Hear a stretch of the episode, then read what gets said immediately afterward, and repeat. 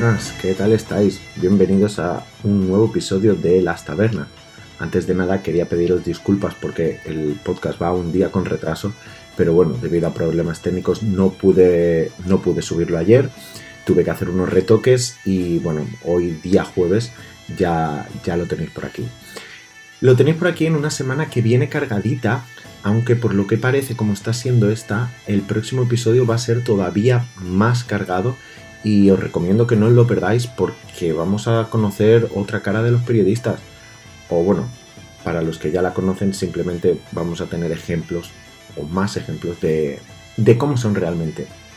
Esta semana vamos a ir con temas, pues por ejemplo con, con Álava, fichado o no, con la siempre comparación entre Atlético de Madrid y Real Madrid por parte de los periodistas, que dicho así, creo que sabéis o creo que pensáis de forma errónea a quién apoyan. Pero bueno, eh, mi, trabajo, mi objetivo va a, ser, va a ser desmontar esa película que os han hecho creer con, ejemplos, no simplemente con mi opinión, sino con, ejemplos de, ellos mismos.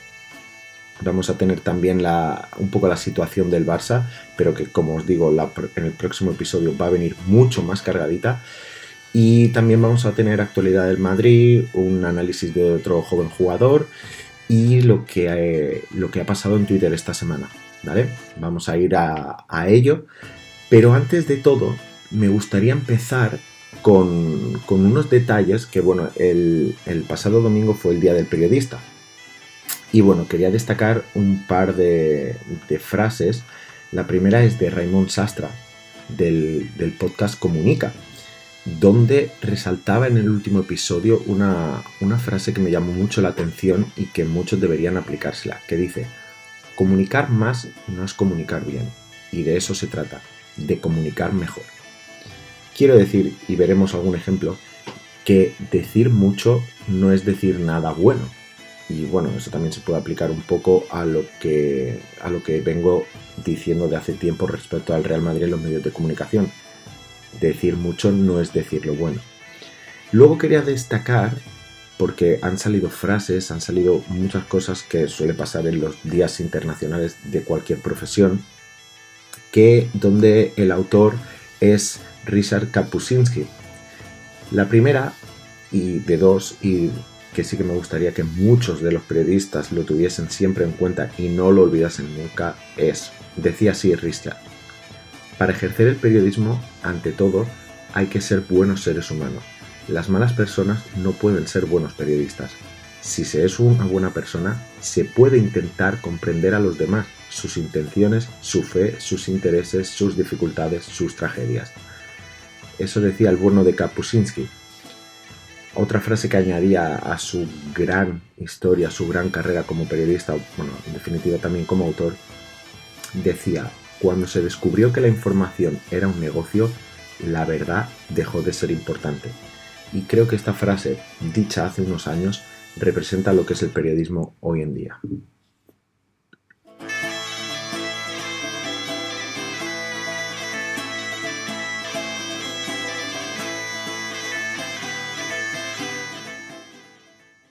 Y vamos a empezar hablando del Real Madrid y de David Álava, con una noticia que se dio en el partidazo de la cadena Cope, donde Castaño confirmaba a través de la portada de marca que el Real Madrid y el jugador habían llegado a un acuerdo, 11 millones, el jugador había pasado reconocimiento médico y demás. Lo primero, esto último.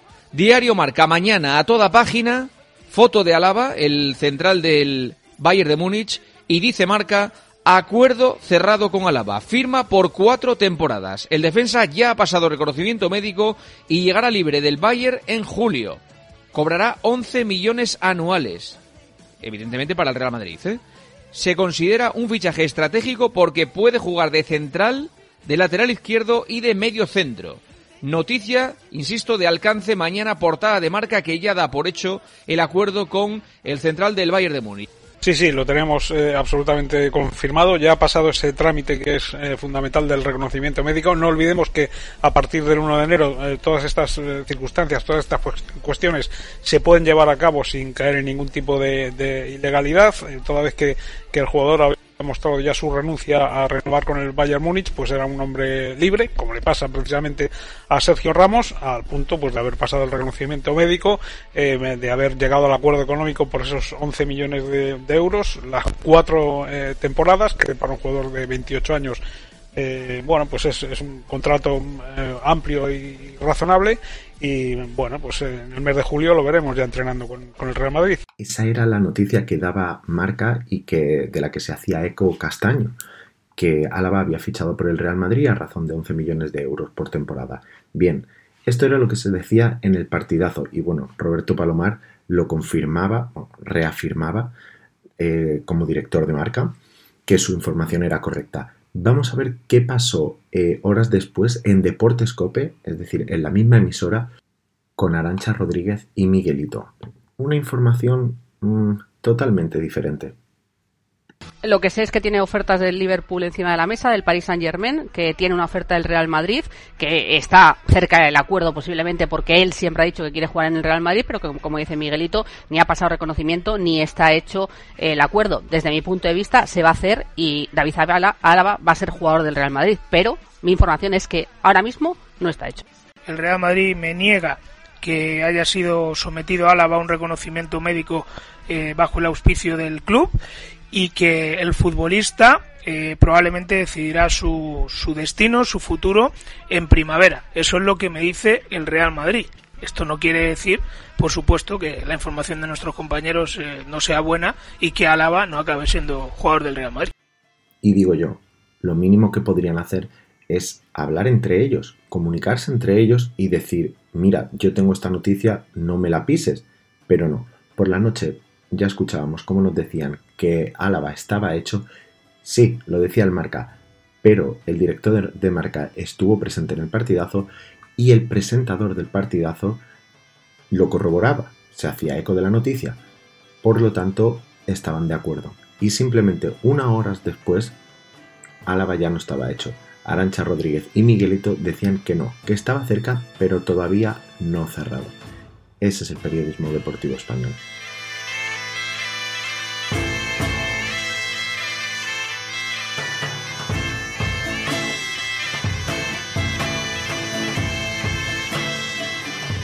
Y vamos a ir ahora con otro tema que dio mucho que hablar y sobre todo que me dio mucho material para este programa. Y fue la eliminación del Madrid, que a priori pues podríamos decir, bueno, si los periodistas pues atacarían al Madrid, eh, atacarían a Zidane, atacarían a los jugadores, sí. Y, desde aquí lo digo, es lo que se merecían. No puedes perder ante un segunda B cuando la Copa del Rey podría ser uno de los únicos títulos que podría ganar esta temporada pero vamos a ver qué se dijo en la radio deportiva española. Estamos hablando de eh, algo absolutamente inaceptable, inadmisible, aunque hay que decir que seguramente eh, los madridistas tienen razón cuando se quejan de un penalti en los últimos minutos del tiempo reglamentario, en los últimos minutos de los 90 minutos, eh, una patada sobre Militao, que parece muy clara y que debió ser señalado como penalti. No hay bar en estas fases de la Copa del Rey. Esa jugada parece penalti, pero eso no da como justificación para lo que hoy ha protagonizado el Real Madrid, que es un ridículo caer ante un equipo que tiene 700 y pico mil euros de presupuesto. Pues mira, Castaño, sí, sí que vale. No como justificación, pero si ese penalti se hubiese pitado, quizá ahora estaríamos hablando de otra cosa. Es más, seguramente si se hubiese pitado y se hubiese anotado, vuestro programa hubiese sido totalmente diferente por los resultadistas que sois. Pero bueno, no me quería detener tanto en esto, sino más en la comparación de cómo se trató la eliminación del Real Madrid eh, ante el Alcoyano a cómo se trató mm, una o dos semanas antes la eliminación del Atlético de Madrid ante el Cornellá. Recordemos, tanto Cornellá como Alcoyano son dos equipos de segunda B. El presupuesto es más o menos similar y la clasificación en la tabla va de la mano vamos a escuchar directamente las comparaciones entre el larguero eh, cuando se eliminó el Atlético de Madrid y el Real Madrid en el partidazo y en el, en el transistor. Hmm, fundamental diferencia respecto al Atlético de Madrid es que el Atlético es líder de la categoría, se agarra fuerte a eso y, bueno, puedes eh, poner a un lado la eliminación de Copa del Rey. Situación que no sea para el Madrid porque está eliminado de la Supercopa en semifinales, porque puede estar a 10 puntos de liga y porque hoy se la ha pegado en un, vamos, en un hmm. cagancho eh, histórico. es una noche histórica para un club de fútbol, un modesto club de fútbol de la Segunda División B, con un presupuesto de 800.000 euros que esta noche ha tumbado a todo un Real Madrid. Batacazo del equipo de Zidane en la Copa, en esa maldita Copa del Rey para Zidane, que no logró ni como jugador y que sigue sin lograr como entrenador, y para este equipo del Real Madrid, que en los últimos 30 años creo que ha logrado tres Copas del Rey. Bienvenidos al larguero, le ha ganado el Barça 2-3 en San Mamés al Atlético Club de Bilbao en partido de liga, en un gran partido de Leo Messi, en un gran partido de Pedri, probablemente de lo mejor de la temporada desde que empezó el Barça de Kuman. 2-3 en San Mamés en el debut de Marcelino García Toral, que arranca en el banquillo local con derrota y se la ha pegado el Atlético de Madrid en la Copa del Rey, le ha eliminado el Cornellá.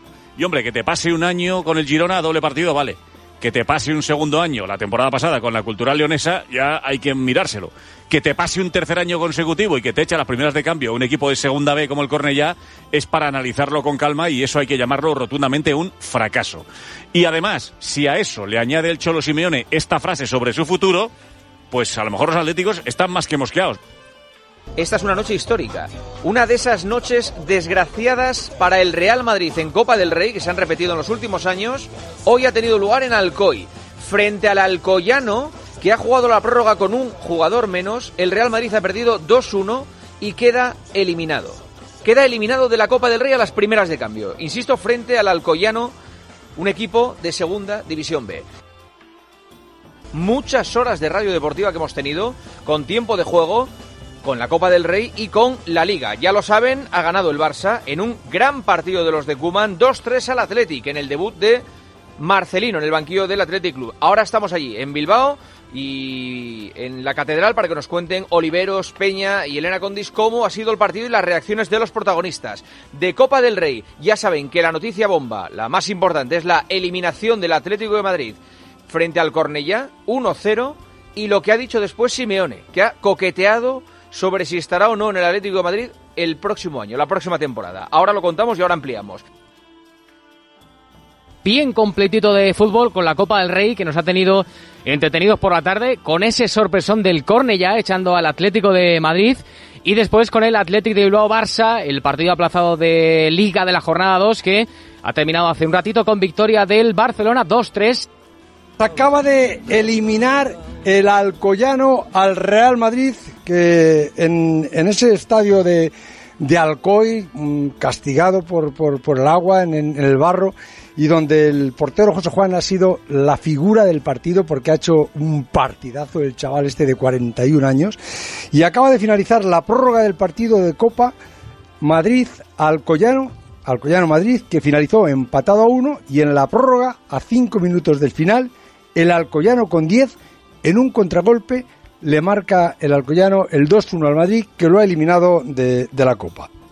Perdón, se me olvidaba, pero bueno, creo que lo habéis podido entender. Eh, se nota el cambio de, voz y el cambio de partido.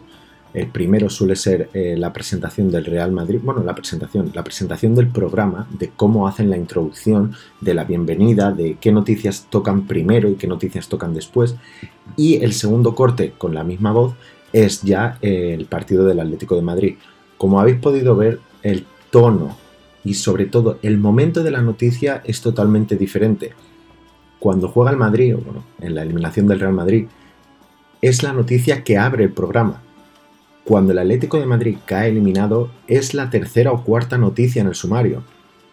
Y eso que habéis escuchado a Castaño, es decir, la noticia bomba, la noticia del día, es la eliminación del Atlético de Madrid.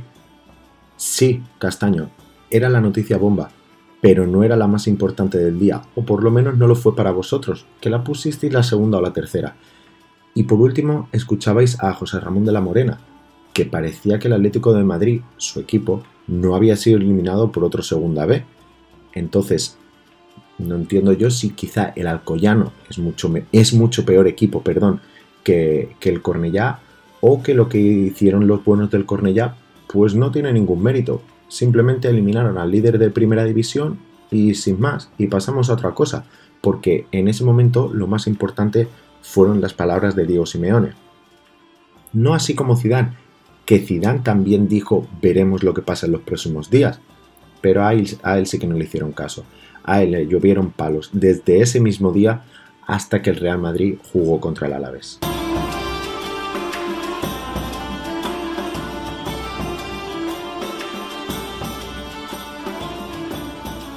Y no me voy a detener mucho en los palos que le cayeron a Zidane porque no, no hay mucho que destacar, sobre todo para el programa que muchos no quiere decir que no tuviesen razón, pero simplemente pues no hay nada que comparar o porque ya sabemos que a otros entrenadores no le llueven palos, pase lo que pase. Pero sí que me quería detener en algo que dijo Antón Meana, reconocido antimadridista, pese a que es el periodista que cubre la información deportiva del Madrid, algo incomprensible que por cierto ya iréis viendo, pero con el Real Madrid es con el único equipo que periodistas antimadridistas reconocidos cubren su información. Lo normal y lo lógico es que un periodista, como todos tenemos equipos, cubra la información de su equipo, porque siempre va a ser favorable. No es que tenga que ser favorable, pero simplemente si los aficionados al Real Madrid quieren saber las noticias del Real Madrid, pues será más fácil que se las transmita a algún madridista. Porque si yo como madridista me pongo a retransmitir o a transmitir la información del Barça, pues no va a ser igual de objetiva seguramente que si la hace un periodista del, del Fútbol Club Barcelona. Eso no quiere decir que luego se falte a la verdad o, demás. Pero, vamos, si pasa con el Atlético de Madrid, con el Barça, incluso con los equipos pequeños, que desde su ciudad el periodista que cubre la información es de ese equipo, no entiendo por qué con el Real Madrid es con el único equipo que pasa. No quiero decir que pase en todas las emisoras, pero sí en la mayoría. Bueno, Vamos a ir con las palabras que dijo el bueno de Anton Meana. Yo tengo la sensación, Álvaro, que eso no se habla dentro. Es que el equipo es un reflejo de su entrenador. No conocen a los rivales, no preparan bien los partidos, no cambian los encuentros sobre la marcha y encima han decidido, estando en el Madrid, normalizar la derrota. No pasa nada por perder la Supercopa, no pasa nada por perder en la Copa, no pasa nada porque me gane el Shakhtar dos veces, no pasa nada porque me gane el Cádiz, no pasa nada porque me gane el Alavés. Han vulgarizado el Real Madrid y están encantados con ello. Son un reflejo de su entrenador. ¿Quién ha normalizado en el Real Madrid la derrota? Todo el mundo, aquí no pasa nada. Mañana seguimos por la mañana. Pero un ejemplo, todo el mundo te eh, un ejemplo. Jugadores, el entrenador, no, el entrenador en rueda de prensa ha normalizado la derrota no, le ha dado, No, le ha dado la categoría de derrota. El Real Madrid ha perdido contra un equipo de segunda división B jugando contra 10. no le daba la categoría de derrota. no, no, no le da es que esto es una, esto en el Real Madrid es un accidente. Pero se ha dicho hasta que entendería que, o sea, que, que, no, no, no. Tiene, que es, tiene que venir. Es una respuesta, es una respuesta vacía de Zidane que la da por contestar porque le molesta que tiene delante que hemos ido a 100 ruedas de prensa de Zidane. Aquí no pasa nada, pues seguimos nada, pues no, no sé, parece que decir que tienen que echar al entrenador porque ganó tres yo Champions. Creo, Antón, que se puede normalizar muchas cosas, que puede decir que se, que se ha normalizado que salgan los jugadores y que no respondan, que, que ahora salga una cosa bien, otra mal y que parezca que, no sé, que yo, no sé, cualquier cosa, pero la derrota. Pues es que, pierden todos los días. La derrota. Es que pierden todos los días. Mirad hasta donde llega su cara dura que se atreve a decir, ojo, recuerdo, periodista que cubre la información deportiva del Real Madrid se atreve a decir del entrenador que ha ganado tres Champions, que ha ganado dos ligas, la última, de hecho, la temporada pasada, que no prepara los partidos, que no conoce los rivales y que los jugadores, pues lo mismo, que son un reflejo de su entrenador. Pero ¿en qué cabeza cabe a quién, quién puede ser tan valiente de decir sobre alguien que, no, sobre, sobre otra profesión o sobre otro trabajador que no es su profesión, que no está haciendo bien su trabajo y además lo dice enfadado, que no prepara los partidos como un entrenador profesional, si se preparan hasta en el regional, en la categoría regional y en el fútbol base, como un, entrenador profesional en el Real Madrid no va a preparar los partidos. Eché mucho de menos a Antón Meana en la época donde el Madrid, no en la época, sino la racha de, partidos donde, donde Zidane, bueno, y el Real Madrid eh, ganaron varios seguidos. De hecho, creo que, si no recuerdo mal, empezó con el Sevilla. Fue cuando acabaron consiguiendo la clasificación para, la siguiente ronda de la Champions League. E incluso le ganaron al Atlético de Madrid. Ahí no había que echar a Zidane. Y eso fue en noviembre, diciembre. Ahí Zidane sí que preparaba los partidos. Ahí Zidane sí que conocía a los rivales y los jugadores. Y ahora, un mes después, ya no. Esto es lo que hablaba antes de los resultadistas que son, y sobre todo con el Madrid, porque no he escuchado nunca decir a ningún periodista que Simeone no prepara los partidos, que los jugadores del Atlético de Madrid no conocen a, los rivales. Yo no sé la osadía que tienen, que tienen nuestros amigos los periodistas, sobre todo con según qué equipo, pero de, de juzgar así el trabajo de los demás. No lo sé. Y vamos a ir ahora, hablando de juzgar, con otro tema que, que debería de haber dado que hablar, pero que, por desgracia, y me hace risa, no lo dio. Y por suerte vamos a tener un mensaje que me estoy pensando si, si añadir mensajes al programa, mensajes de que enviar los oyentes a los programas, porque su elección yo creo que no es casual. Pero bueno, eso lo iré introduciendo a lo largo de, de los siguientes programas. Vamos a ir con, el, con la última jornada de liga, que recordamos, bueno, el Madrid se impuso al Alavés, pero el Atlético de Madrid ganó gracias a un penalti inexistente, que vamos a ver cómo se trató en los medios de comunicación. Soy culé. Si el penalti pitado a Suárez se lo pitan al Barça, hubieran estado un mes criticándolo. Si se lo pitan al Madrid, hubieran estado tres meses recordando esta jugada. Pero como es el equipo del pueblo, no hablaremos de ello más que cinco minutos. Los penaltis sin querer también se pitan. Estos son El lo que, son- lo que llamamos palos preventivos, que son críticas por algo que no va a suceder en el programa. O sea, es increíble. El segundo gol y lo digo ya para todo el taluismo ilustrado para Sí. mí no es para mí no es penalti eh, pero eh, lo pitó el árbitro no dijo nada al bar así que Suárez se encargó de hacer lo que tenía que hacer que era fabricárselo y meterlo perfecto Eso es todo. Bueno, habéis escuchado el corte porque he seleccionado todo lo que dijeron sobre el penalti en el, en el partidazo. Vamos a ir ahora con todo lo que se dijo, y este audio sí que es largo, con todo lo que se dijo en el larguero. Pero al ser un audio largo vais a ver que tiene un poco de trampa. Ahora, estad atentos.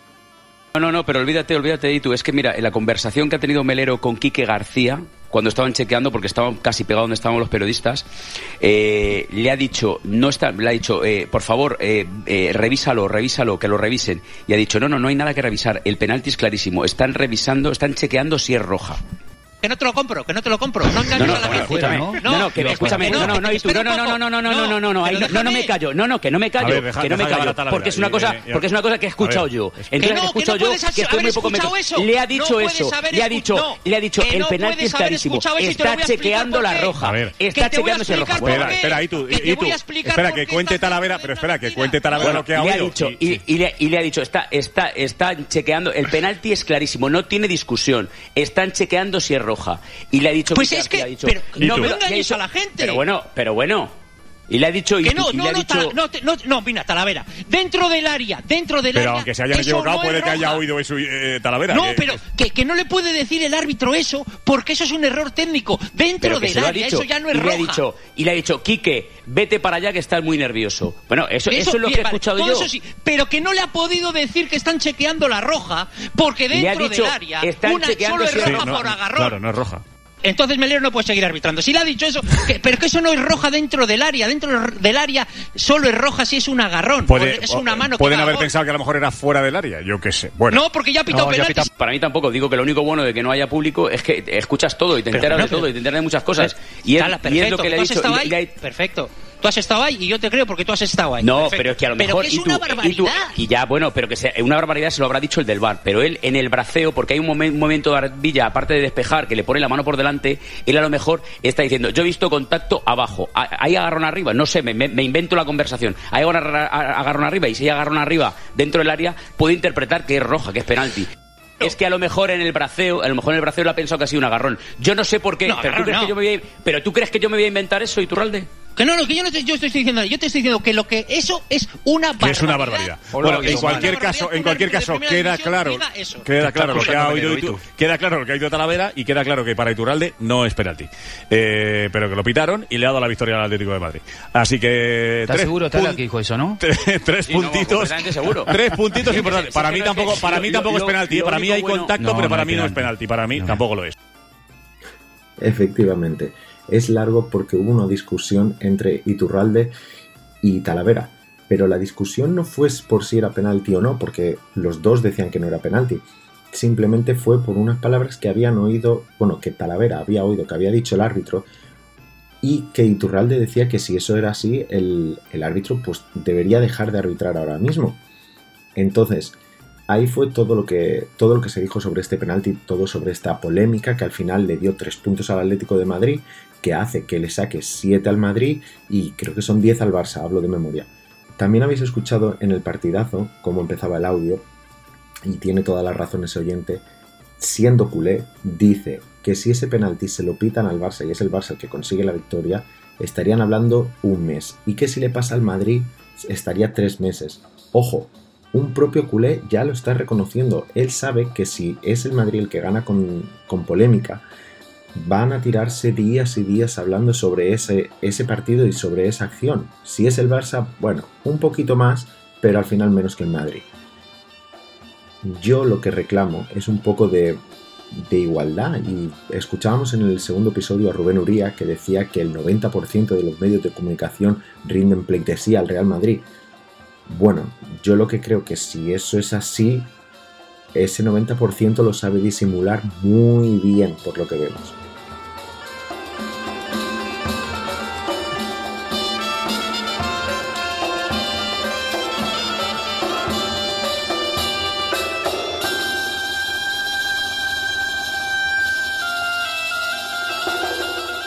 Y ahora sí vamos a ir ya con la última parte en cuanto a la parte de los periodistas se refiere.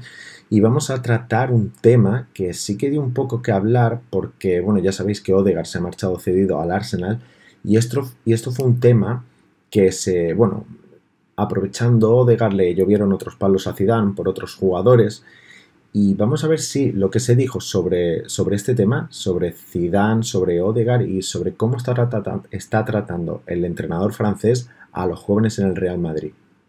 O cómo ellos dicen que los están tratando. Lo que no entiendo es por qué este chico, sinceramente lo digo, ¿eh? que nos puede parecer, a mí me parece muy bueno y todo, todo esto, pero que lleva un mes en el banquillo, ¿eh? que está lesionado también, que lleva un mes en el banquillo, pero la, eh, esta gente, ¿a qué aspira? ¿Qué pretende? Yo... Es que lleva un mes en el banquillo. Le haya prometido lo que le haya prometido Zidane. Lleva un mes en el banquillo. Una cosa que está clara, ayer decía él que no, digo él, me refiero a Zidane, que no toda la culpa siempre es del entrenador con respecto a los... Toda la razón. Verdad, es verdad. Nadie tira piedras contra su propio tejado. Verdad. Pero joder, algo de culpa tendrá también Zidane, ¿eh? Vale, algo, perfecto, si nadie dice lo algo, contrario. algo de culpa también tendrá la leyenda, ¿eh? Que son muchos los que se están marchando cuando la política del Real Madrid era de jóvenes valores. Se van de todos los equipos, ¿eh? Que sí, que se sí. van de todos los equipos. Que sí, ¿Eh? Es que Diego Costa pero- se ha ido hace un mes, ¿eh? Es que estamos hablando del Real- callados. Y Joao Félix no juega y Pero- si pudiera irse a lo pero ¿de mejor quién? también se iba, ¿eh? A ver, ¿de quién estamos hablando? ¿del Madrid De- o...? no, estamos hablando o de para- fútbol, Iñaki, estamos hablando no, de fútbol. No, no, no, estamos Sí, hablando del claro, Real claro. Madrid, salvo que no juegan, tú, no que juegan. eres, salvo que tú, que eres el director del programa, decidas que hablemos de todos. Esto es lo que se decía en Radio Marca y de hecho sí, estoy, estoy de acuerdo en lo, en lo que dice Varela. Tan solo un mes y ya el chico había pedido salir. Pero bueno, no estoy tan de acuerdo en lo que dice Iñaki Cano, sobre todo, sobre todo porque no sabemos lo que ha pasado dentro. Entonces, ¿tiene culpa Zidane? En parte, pero os lo voy a decir después de, de escuchar esto que se decía en el larguero de la cadena SER. Eh, bueno, se preguntan, no, se dividen, ¿no? Es que Zidane no le pone, es que Zidane no le da oportunidades. Y claro, y otros dirán, bueno, es que le ha puesto en no sé cuánto partido y Odegaard no ha dado la talla. Y si no da la talla, no juegas en el Madrid. La realidad es que este chico le convencieron para que volviera, porque tenía un año más cedido en la Real Sociedad. Le convencieron, le convenció Zidane, aquí vas a jugar, tal, y haya llegado y por lo que sea ha jugado siete partidos de liga. Sí. Tres de titular, ninguno completo. Y esta mañana, esta tarde en hora 25 miraba yo los datos. El año pasado, a estas alturas en la Real, había jugado en la liga 18 partidos, todos de titular y todos completos. Joder. Claro, es que comparas pero- cómo era su año pasado y cómo es este, Pero esto con lo que se, se dijo a, a lo que venía, etcétera, etcétera. Ve encima que Modric va a renovar otro año y, Y es dice, "Me que- voy, es normal que diga, oye, buscamos una salida que yo prefiero irme a Eh, jugar. eh, Esto gallego a Odegar se lo dijo mucha gente, se lo dijo mucha gente, sabes a lo que vas al Madrid y el chico decidió venir a jugársela. Todo cambia hasta donde yo sé después de la eliminatoria del partido de vuelta del Madrid en Manchester contra el City de Correcto. Guardiola. Es el momento en el que Zidane, viendo la plantilla que tiene, viendo el rendimiento de algunos jugadores No, no, y- en y esa bien- y demarcación viendo que no hay un euro para comprar y viendo que no hay un euro, futbolista. dice que venga, que repesquemos a Odegar. Cuando el chico durante buena parte del año 2020, incluso durante la época del confinamiento, él estaba convencido que se quedaba y que era lo mejor para él. Vino porque es el Madrid, pero él sabía lo que se exponía y por lo que cuenta gente de su entorno, la situación no es cómoda porque no es que no esté jugando, es que ve que no va a jugar y antes de perder un año entero, porque cree que haga lo que haga lo va a perder, prefiere perder solo medio. Yo le entiendo. No es cierto que Zidane no haya puesto a Odegar, sí es cierto que lleva dos meses sin ponerlo, pero cuando llegó lo puso. Y luego, en el Real Madrid tienes que aprovechar las oportunidades. Y Odegar de momento no las aprovecha.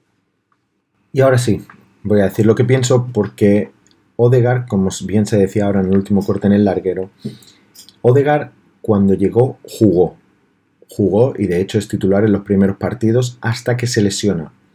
Después de la lesión, Odegar eh, es positivo en COVID y tiene que estar tiempo sin entrenar y luego tiempo de recuperación. Y de ahí hasta hoy ha pasado un mes, donde Zidane le ha dado entre poco y nada, creo que han sido 5 o 6 minutos. Vale, estoy de acuerdo que Zidane quizá le podría haber dado más minutos en este último mes, pero recordemos que ha sido solo un mes lo que ha pasado.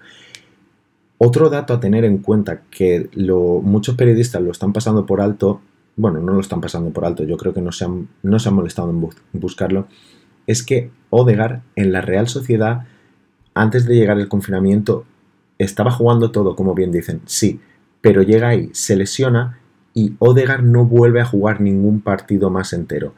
Y en todos los que sale de titular, que tampoco son muchos porque está lesionado, siempre acaba siendo sustituido. Al regresar al Madrid, como decíamos, y tras un verano de duro trabajo para recuperar su rodilla, juega y, hasta que, y sigue jugando hasta que llega la lesión. Entonces, Zidane tiene culpa hasta cierto punto porque el jugador, que no le estoy echando la culpa a él, venía con una lesión y quieren ir con precaución porque la lesión podría llegar a ser crónica. Y esto de Odegaard me va a servir como introducción y ya para acabar esta parte sobre un tema que se trató en Carrusel el fin de semana, donde estuvieron hablando de un informe de Zidane de los jóvenes y de quiénes habían venido, quiénes habían ido. Total, todo para intentar demostrar que no cuenta con ellos.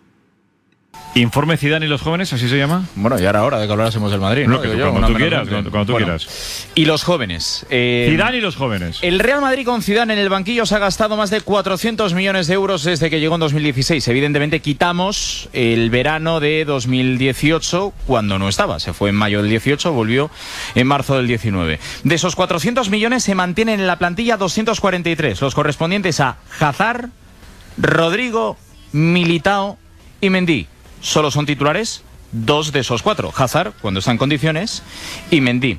Las ventas por valor de 330 millones de euros. Con Zidane en el Real Madrid se han ido todos estos futbolistas, la mayoría jóvenes. Yarramendi, Mayoral, Morata, James, Danilo, Diego Llorente, Kovacic, Ceballos, Teo, Reguilón, Marcos Llorente, Lucas Zidane, James, Bale, Mayoral, Odegar, Ibrahim. Algunos de ellos siguen siendo propiedad del Real Madrid. Y llegaron y se fueron con Zidane, aquí es donde se nota con mayor claridad que la mayoría son jóvenes, Morata, Teo, Ceballos, James, Reinier, Jovic y Martín Odegaard. Tiene, Galle, empiezo contigo. Em, ¿Tiene Zidane un problema con, los jóvenes? O sea, ¿verdaderamente él se agarra a los suyos y se acabó?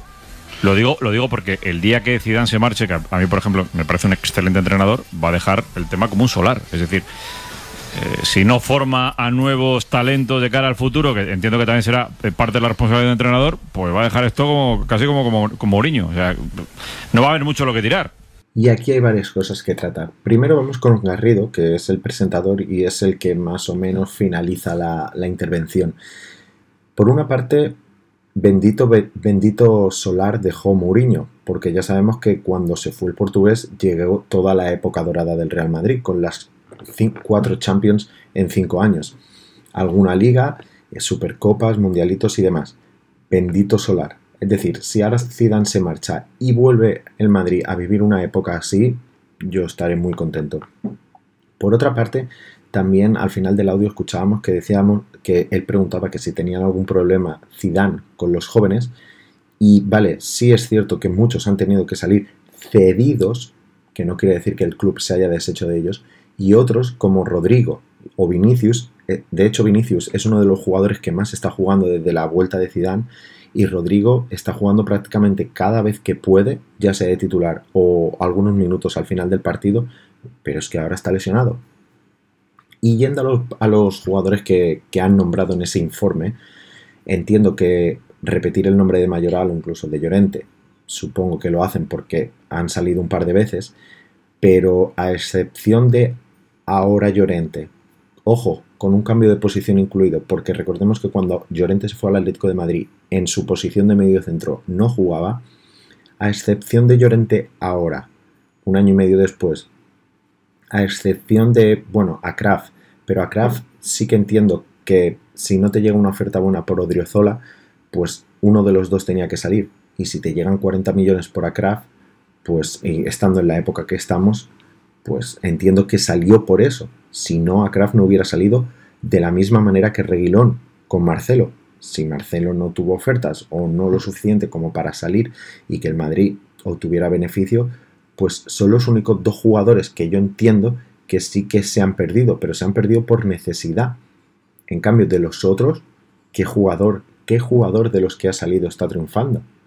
Podemos decir, bueno, y sin triunfar del todo, ¿eh? pero Reguilón, a Kraft está empezando a jugar ahora, pero que no era titular del todo y tampoco es lateral, es carrilero, una posición que en el Madrid no existe. Entonces, de verdad reales tenemos a Teo Hernández ahora y a Reguilón, dos laterales izquierdos, o sea, no te los podrías haber quedado a los dos. El resto, como es Llorente, ha cambiado su posición y le está yendo muy bien. A Kraft le están volviendo a ir bien, aunque en el Borussia hizo dos grandes temporadas. Y ya no encontramos nadie más, porque Mayoral no fue titular en el Levante, no es titular en la Roma. Eh, Bale se ha ido al Tottenham, no está siendo titular, no está prácticamente sin jugar. James tuvo un inicio de temporada bueno, pero al final se ha quedado donde se ha quedado. Y los demás son cedidos como Brahim, que está jugando bien sin acabar de ser titular. Cubo, que no podría estar en el Madrid porque es extracomunitario. Y en el Villarreal no jugó, sí que está jugando ahora, eso sí que es verdad. Ceballos en el Arsenal tampoco está jugando. Entonces yo no sé realmente de qué se quejan o simplemente se quejan por vicio.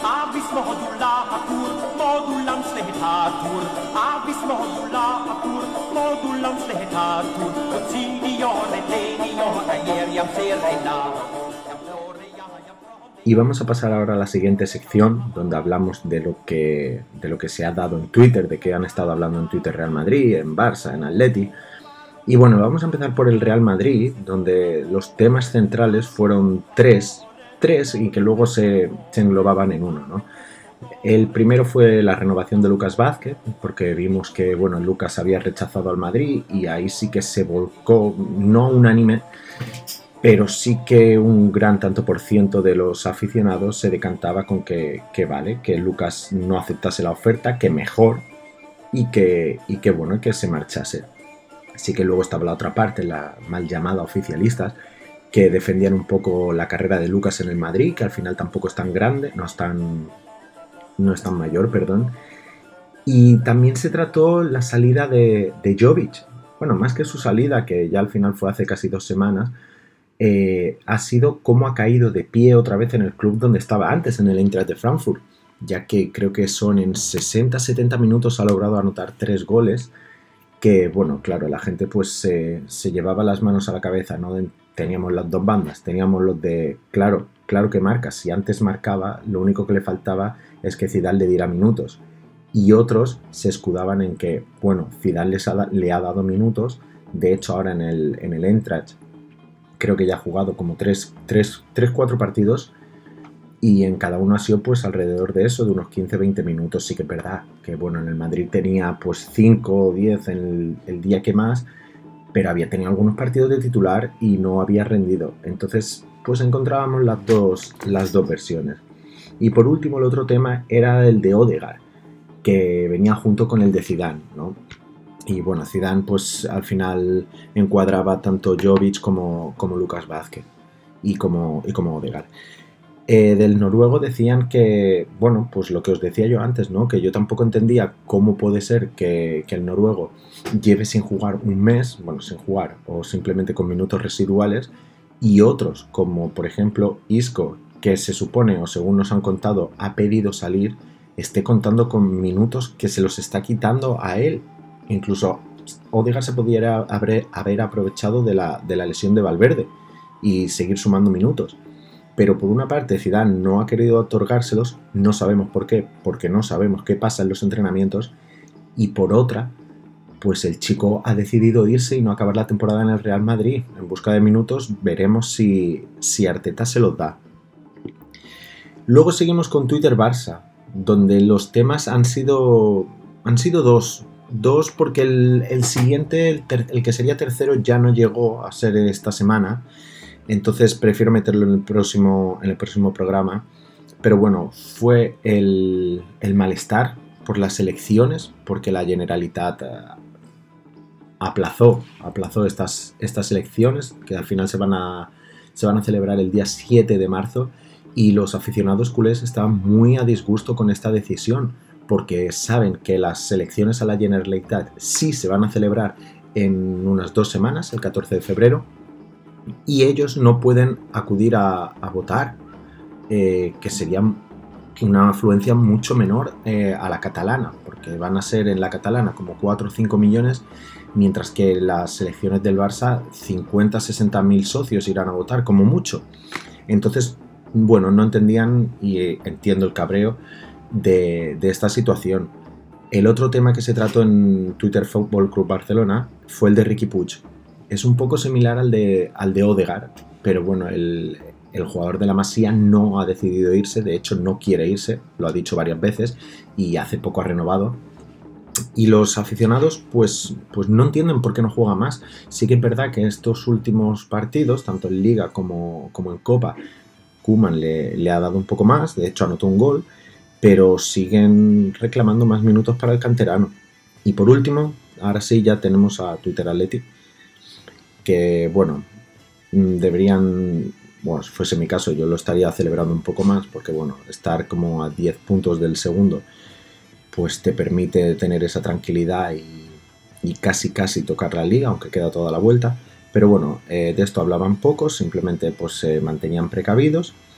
Y del tema que sí que se habló un poco fue de Joao Félix y de, y de Luis Suárez, un poco el día y la noche, porque Luis Suárez llegó, bueno, parecía que como que estaba acabado, que iba a jugar poco, simplemente para dar descanso, y al final el uruguayo se ha hecho con la titularidad, está marcando goles, y el que no lo está haciendo es el portugués, que venía con la categoría de estrella, el fichaje más caro de la historia del Atleti, y bueno, el Cholo lo está dejando en, el banquillo los últimos partidos, y hay aparte del sector colchonero que sí que le molesta, pero a otro que se basa en que, bueno, el equipo está funcionando, mm, si algo funciona, no lo cambias. Y estos fueron los temas centrales que se tocaron en, en Twitter Fútbol. Hubo otros a final de semana que los he preferido dejar, como decía, para el próximo programa, ya dentro de, de la semana en la que estamos, que, bueno, como sabréis, será, será la crisis económica que vive el Barça. Y ahora vamos a ir a ese análisis, a ese joven jugador que está despuntando este, este programa, sí, en nuestra liga.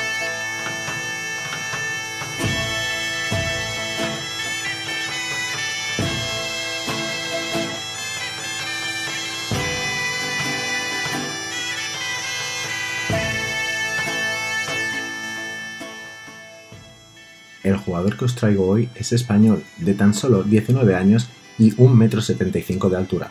Zurdo, este sí, cerrado. Utiliza su pierna derecha para controlar algún balón y poco más. Lo vamos a encontrar la mayor parte del tiempo que juega en el extremo izquierdo, aunque a veces puede aparecer en la banda derecha para entrar y disparar. Su estilo de juego recuerda mucho al de un argentino que jugó en el Real Madrid, Ángel Di María, tanto por la técnica que tiene como por el despliegue físico que da durante el partido.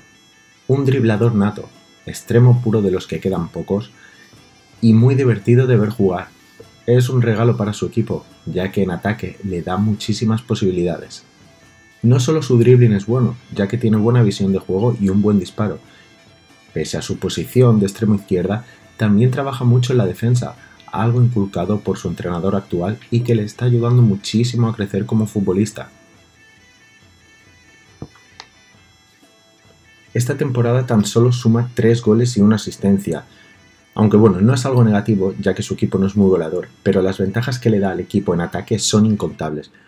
Por si no lo habéis adivinado todavía, estoy hablando del jugador de Leibar cedido por el Sevilla, Brian Hill, el cual tiene un futuro muy muy prometedor, no solo por calidad, sino también por la falta de jugadores con sus características.